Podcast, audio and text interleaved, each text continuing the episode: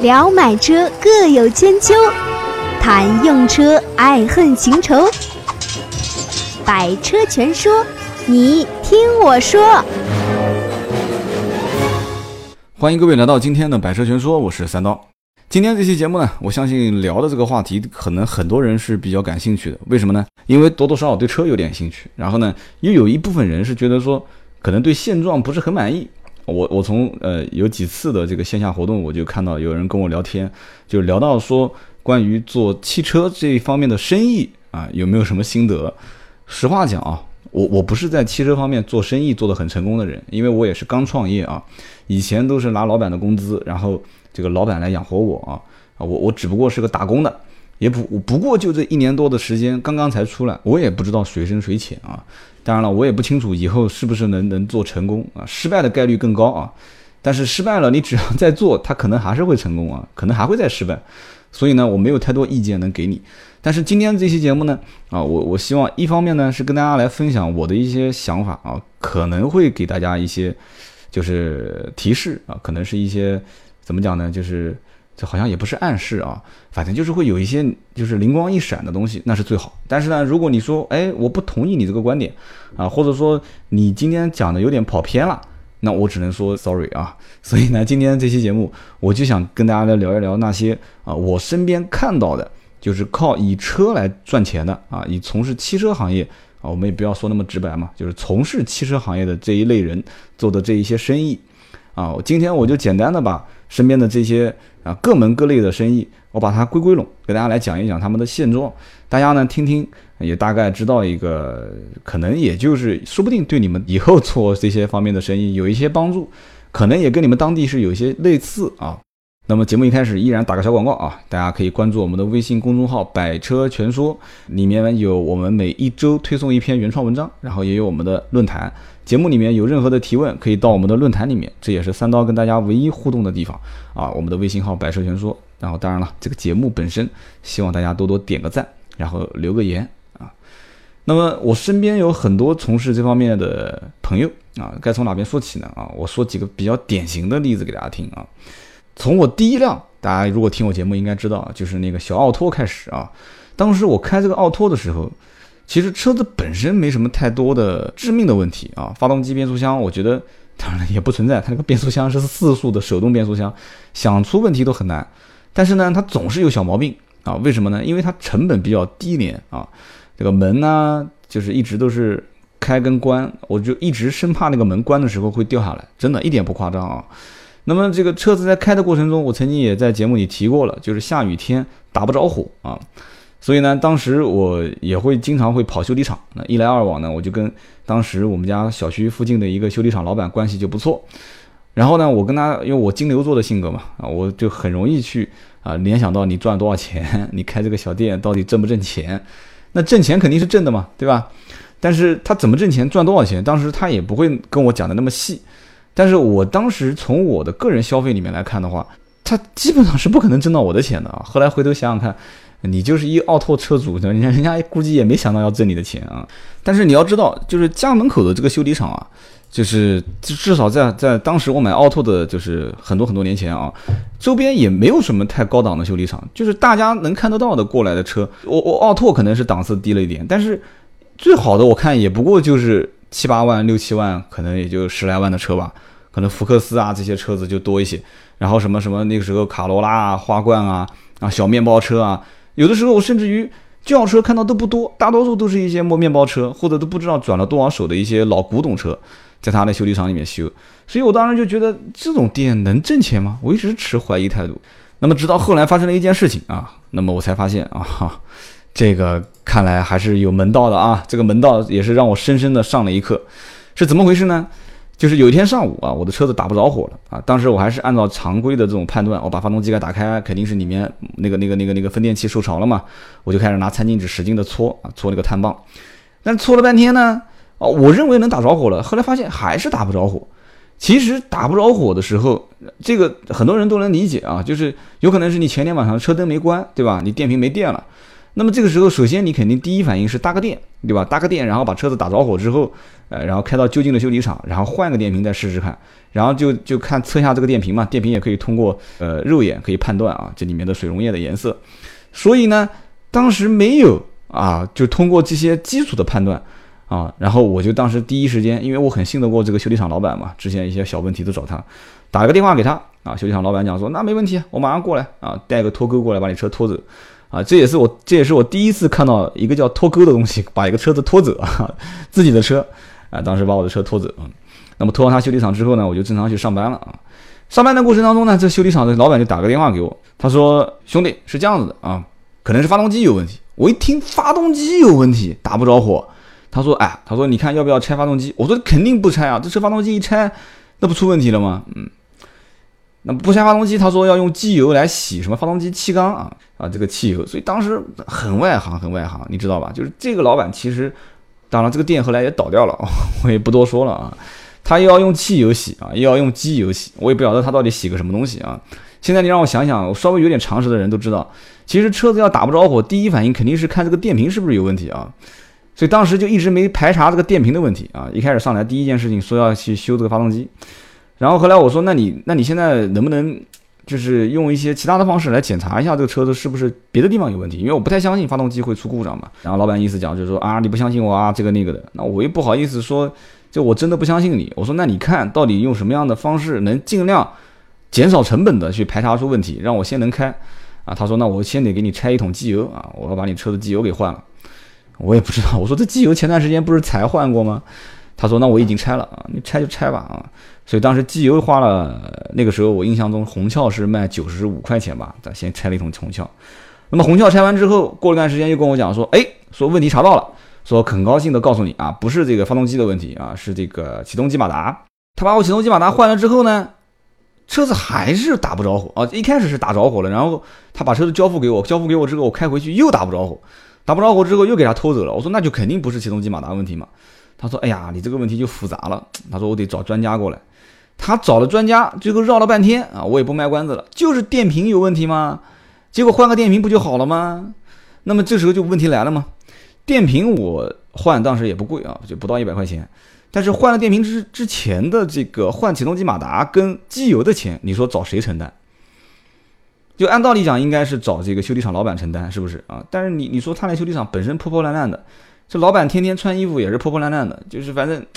就让你就就都不忍心让他去花这个钱。那老板讲的也很爽快，说：“哎呀，这个，啊，这个这怎么说呢？这个也是我不好意思啊。这个但是机油这东西你没办法啊。”我说：“我说那你机油没办法，你帮我把那个启动机马达换回来吗？你把这个这个就用了一天，你把就用了一天的启动机马达退回去吗？”他说：“哎呀，你这个退不掉啊，人家老板也是不常备这个货，也是为了你修这个车才备了这个货。”所以就是各种各样的原因啊，讲给你听。然后你想想看，之前也帮了你不少忙，算了算了吧，反正。所以到现在为止，这个奥拓的启动机马达还在我们家书柜底下的角落里面放着啊，一点都不跟你夸张，这么多年了都在啊。今天我现场免费赠送，哪个谁要啊，我就送给谁啊。一个只用过一天的启动机马达。所以说这个故事是什么个意思呢？就是说当年在我们身边大多数能见到的，其实就是这些。啊，就是可能一个人甚至两个人，然后就撑起了一个修理厂的这种路边店，这种专业水平，我讲个不好听的话，估计可能也就在人家修理厂打工打了没几年就出来啊，就二半料子就开始过来给别人说要保养维修了啊。这保养当时我看的也是这个手抖抖嗦嗦的，我真的不知道该怎么去形容它。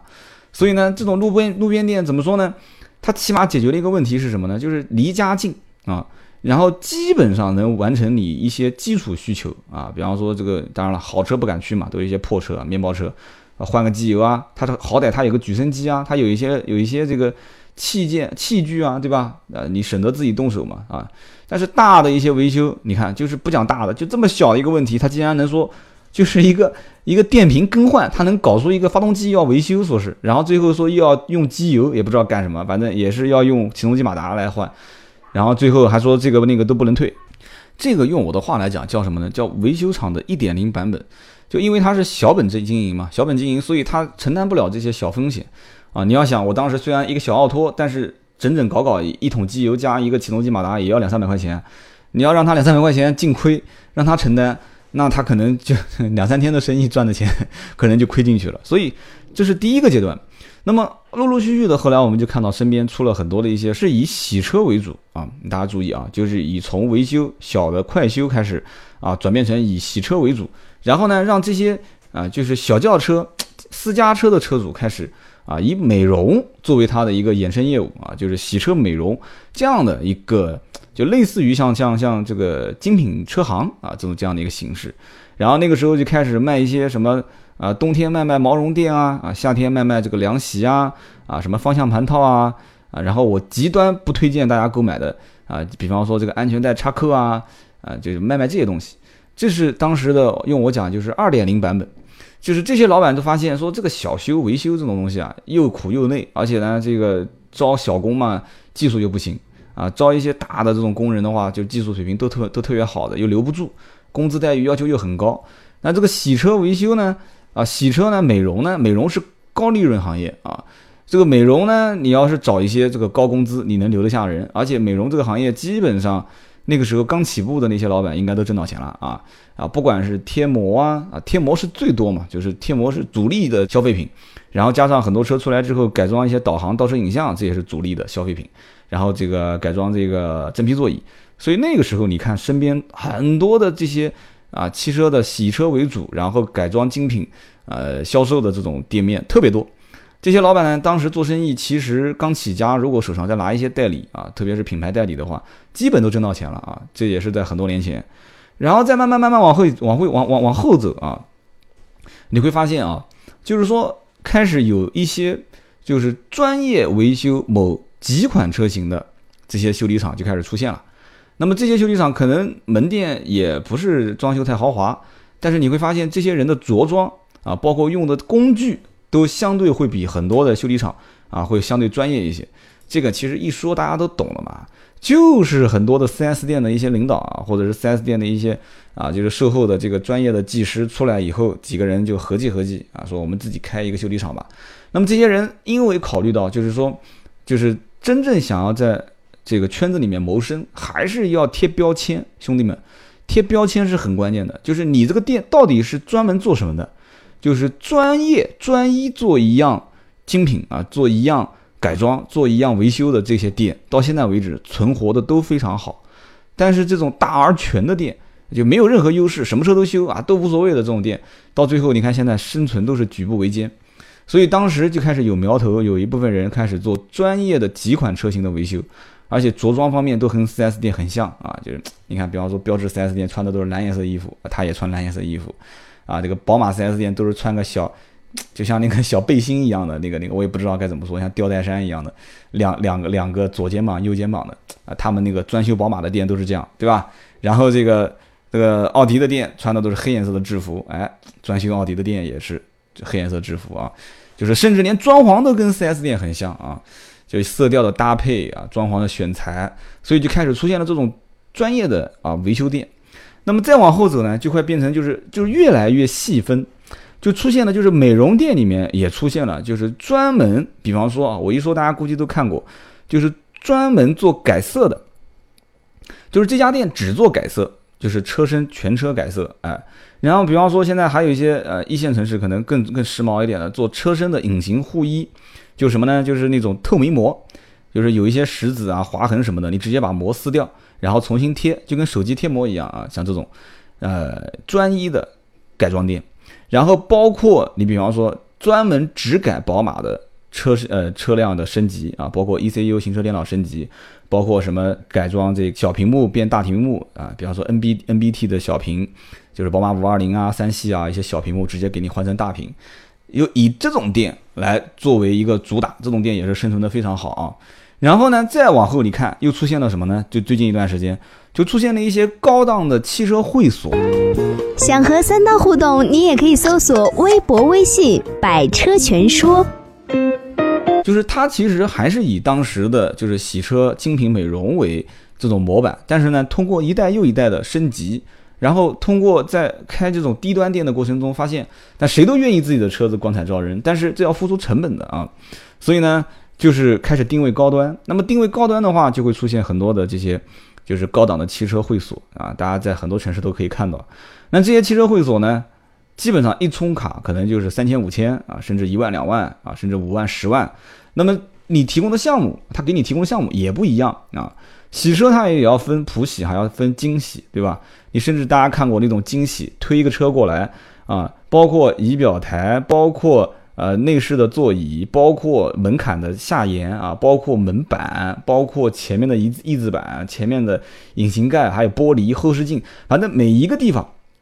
它的抹布都是给你分开的啊。然后洗中网，什么样的横格栅、纵格栅，还是这种蜂窝状的中网，它有不同的小刷子。开始给你进行一些啊，你跑高速公路里面不有很多虫子死在里面吗？他帮你去清洗，啊，洗个车肯定要花四十分钟，但是对不起，这费用也不便宜啊，啊，便宜点的可能八九十啊，贵一点的可能一两百，所以提供这样的精细化的服务啊，就像叫什么？用现在话流行的讲叫。叫极致啊，给你提供到极致的服务，那一样的收费也也是极致嘛，对吧？收费也极致，所以它就定位高端。那么以此又分类出很多，就比方说在原来专修几款车型的这种修理厂，又升级成什么呢？高档的啊专修车辆的修理厂，包括还细分出，比方说以专修维修就专门维修变速箱的这种修理厂，对吧？专门给高档车做。可能特别高档的车子，甚至法拉利啊、兰博基尼啊、宾利啊、劳斯莱斯这些车子做维修保养的这种车行，那么他们呢，呃，可能也是打通了上层的一些关系，零部件渠道也是比较透。然后呢，他们对这些车辆也比较熟，可能也是从宾利啊、啊劳斯莱斯啊、法拉利这些 4S 店挖了一些技师过来，甚至一些硬件设备也是通过一些内部渠道采购。你要知道，很多东西你不是说花钱就能买得到的，所以就开始衍生出这些。啊，这些店，然后同时，我到现在可能最终一个店还是没讲啊，就是专业的改装。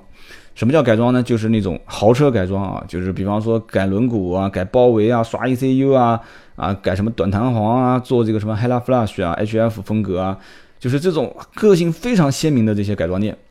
那么我曾经跟一些改装店老板聊过一些这方面的就是话题啊，就是说。啊，我觉得你，我我当时就跟他开玩笑，我说我觉得你太幸福了啊！每天那么多豪车到你们店里面来，啊，想开什么开什么。一般车主都是往那边一丢，车钥匙一扔就走了，对吧？你今天开法拉利啊，明天开兰博基尼啊，后天甚至能开劳斯莱斯，都是扔给他就走了。那用他们的话讲，就是就爽是挺爽的，对吧？就客户群体各方面都都规格都比较高，但是啊，就是挣钱可能挣的也不算少，但是。问题在于什么呢？就在于改装店生意是吃了这一顿，吃了这一顿，你不知道下一顿在什么地方。而且这一顿不是大家所想的那种说啊，三年不开张，开张吃三年。现在稍微有一点点改装意识的这些车主，基本上对车对互联网都有些了解。就算他不了解，他身边也有很多了解的人，对吧？我们就拿改排气来讲啊。就像早年你要如果说遇到一个豪华车车主啊，开一个兰博基尼或者是开一个啊 R 八过来说要改排气啊，你随便跟他忽悠忽悠啊，你说改个 AK to B 啊，还是改一个什么这个这个 RPE，人家会觉得说哇这个很专业啊啊这个这个这个行啊，就是哪个贵就给我改哪个吧啊，他也不知道哪个好。你现在在跟这个改排气的车主聊天，你说什么 A K，他能给你说出 A K 不同的排气调校的是什么样什么样？他会跟你说出，哎，A K 声音太小了，这个做工不错，但音色不行啊。你要跟他讲 To B，他会说，嗯，To B 还不错，声音很浑厚啊，这看起来不错，但是用的人多啊，而且一出门别人都改的 To B，我也是 To B，我觉得没有个性啊。那你说那你就改 I P E 吧，I P E 可可大可小，可以调。他会说，哎呀，I P E 的声音有点太大了。而且呢，感觉也没什么共振啊，开起来的时候，反正除了吵，其他都没有什么特点，所以他能把你说的无语，你知道吧？所以现在你要做改装车行，真的你没有一点底子啊！我想这个底子就是你就是你不是什么人都能忽悠得了了啊！就拿一个排气来讲的话，就很多人可能甚至比你还懂，但是他这个懂可能仅仅只是啊局限于什么网络上的，可能是论坛啊或者身边的朋友之间聊天，但是你作为一个老板，你是靠这个东西吃饭挣钱。这就是我要提到的，就是你把爱好当成了，当然了，现在开很多改装店的老板，车本身就是他自己的爱好，你把爱好当成挣钱，你会很痛苦啊。嗯就是反正这是我要提到的一点啊。然后呢，你再看，现在很多的这些，就是我今天节目讲的比较散啊，就是很多的，就是这些开高档精品车行的这些老板，你会发现，哎呀，这个店装修的这么豪华，就什么时候才能把本钱收回来啊？它可能比 4S 店开的要稍微啊，就成本低一些。但是我告诉你，真正现在开汽车的生活馆，就是汽车会所的这些店，投资也不小啊。我给你算几笔账，你就知道了啊。首先，硬件投资，你既然想吸引高档高档的车主过来的话，啊，不管是从你的洗就是洗车的设备啊，包括你的啊就是改装的这些这些设备，包括你整个车辆的客户休息区啊，哪怕你就是用的什么电脑啊，你的。盘子、筷啊，筷子倒不至于啊，盘子，然后叉子，然后什么什么这些细节，甚至卫生间的马桶啊、空调用的牌子这些东西，都都很讲究啊。你稍微有一点让客户觉得说，哈，就这档次还让我豪华车主过来，说在你这边消费，还一充值充三万，算了啊，我下次不会过来了。就他对很多细节是有要求的啊。那么同时，你如果是一家连锁店啊，我觉得你可能是能为自己加分。你要如果在一个城市啊，我讲稍微大一点的城市，你如果只有一家店，我可以这么负责任的告诉你，你装修的再豪华，其实你承担的风险是非常巨大的啊。迅速的建连锁，然后让它，而且特别是充值消费这种模式啊，迅速的建连锁啊，不管是你直营也好，还是加盟也好，以同样的标标准跟规格啊，形成一个一个一种连锁的模式，这样才能有可能生存下来啊。这是我身边很多的这些做高档的什么汽车会所、生活馆。啊，最终失败啊也好啊，目前还在苦苦挣扎，甚至还在赚钱的也好，反正总结下来的一个一个经验。那么也就是说，你看这些店都开得很光鲜，其实它背后啊投入的成本是非常大的。这是一个是硬件，二一个呢就是软件。软件包括哪一方面呢？首先就是人员工资这一块。你要知道，现在的这个汽车后市场吧，这算是还算是比较热门啊，而且二零。可能一二年、一三年、一四年、一五年这几年都是创业热潮，特别是最近这两年，反正不管什么人，懂车不懂车，全都去创业了。你要知道，毕竟培养一个技师，特别是那种啊，就各方面能力比较强悍的这种技师啊，专业技能很很厉害啊，如果再加上他的服务意识又很好啊，叫做既能帮你啊改装维修啊，又能帮你推销赚钱，这样的人少之又少啊。有的有的技，你说那技师帮你赚什么钱呢？就是老老实实给你贴个膜，老老实实给你改装个导航不就行了吗？你要知道，本身现在这种小车行又不是像 4S 店那么大，说前面的前场跟后场都是分开的。很多时候技师在那边改装的时候，客户在旁边就是在跟技师聊天啊。而且技师本身这种属性就是很专业，他有的时候一两句话就能给你带动很多生意，也可能一两句话就直接带你把客户给气跑了，这很有可能的，对不对？所以这种人品，然后人品啊，然后专业能力啊，然后这个销售技能各方面都很强悍的这种人很少。那么很多人就想到说，那我要到 4S 店去挖啊？你去 4S 店挖，其实 4S 店很多年前都已经被人挖的差不多了。现在很多待在 4S 店的老骨感啊，我可以负责任的讲，大多数都是不愿意有任何冒险精神啊，可能都是有家有口啊，就觉得说我安安稳稳的，我也不想挣那些什么。啊，可能出来有很多兄弟都挣到钱了，但是我也不想去冒那么大的风险去挣这些钱，我就想在这个 4S 店安安稳稳的，我当我的啊这个部门一把手，然后我去挣我的安安稳稳的钱啊，哪怕 4S 店现在氛围不好，哪怕现在整体市场不好啊，所以说这种人本身挖的成本都非常高。之前被人挖过去的这些，你再去挖，那你已经叠加了嘛？别人拿的成本已经低了，你再叠加就更高了嘛？那么你去 4S 店去，那现在去挖那些早年不愿意出来的人，你现在再去挖他，一样成本很高嘛？对吧？你要挖新人就没意义了嘛？4S 店还没开始培养啊，别的别的车行也没开始培养，你挖了一些新人过来，没意义。那你还不如找个大学生，从一张白纸开始，对吧？一个大学生从白纸开始培养。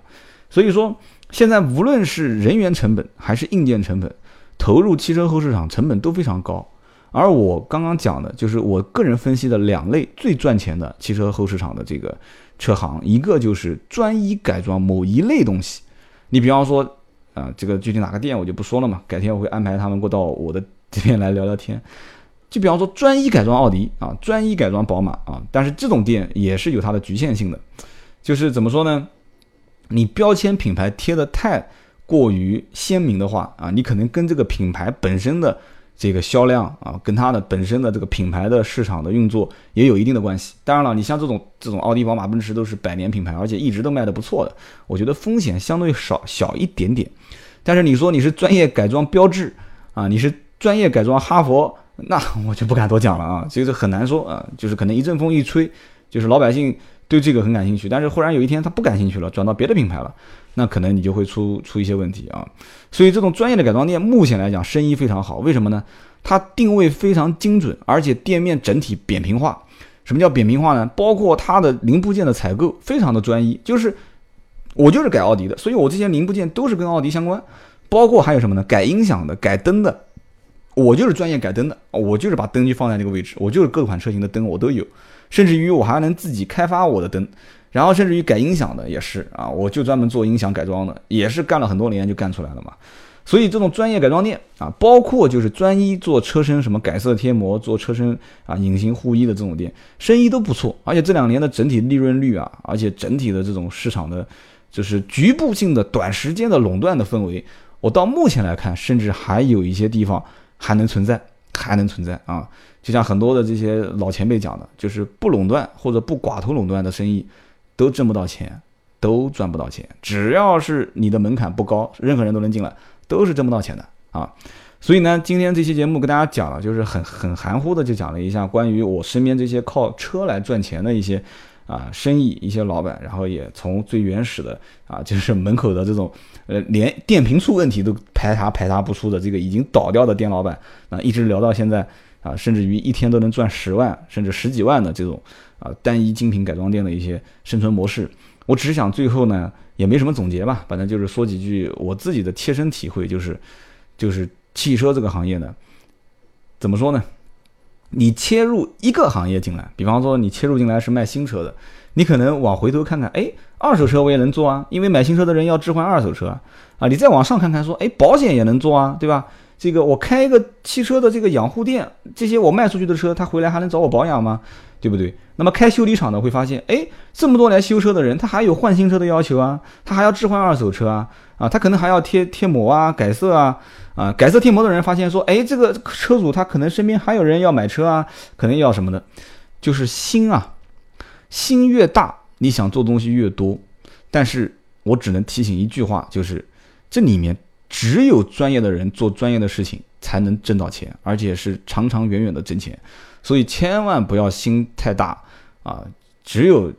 把心缩小一点，你才能生存的更长久啊！心特别大的时候会死得很快。那么如果说没有跨入这个行业，最近一段时间一直在想说要做这个做这个的，我觉得你要深思熟虑一下啊！什么加盟啊、连锁啊这些东西一定要慎重啊！慎重、慎重再慎重啊！这是三刀给大家提的一些建议，也希望今天这期节目呢对大家能有一些帮助。欢迎订阅我们的微信公众号“百车全说”，然后节目最后别忘了点个赞、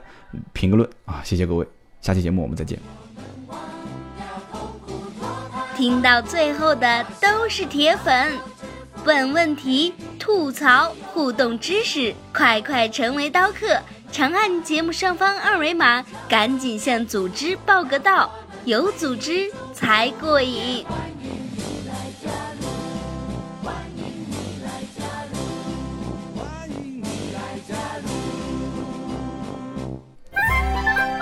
本节目由斗志文化制作出品。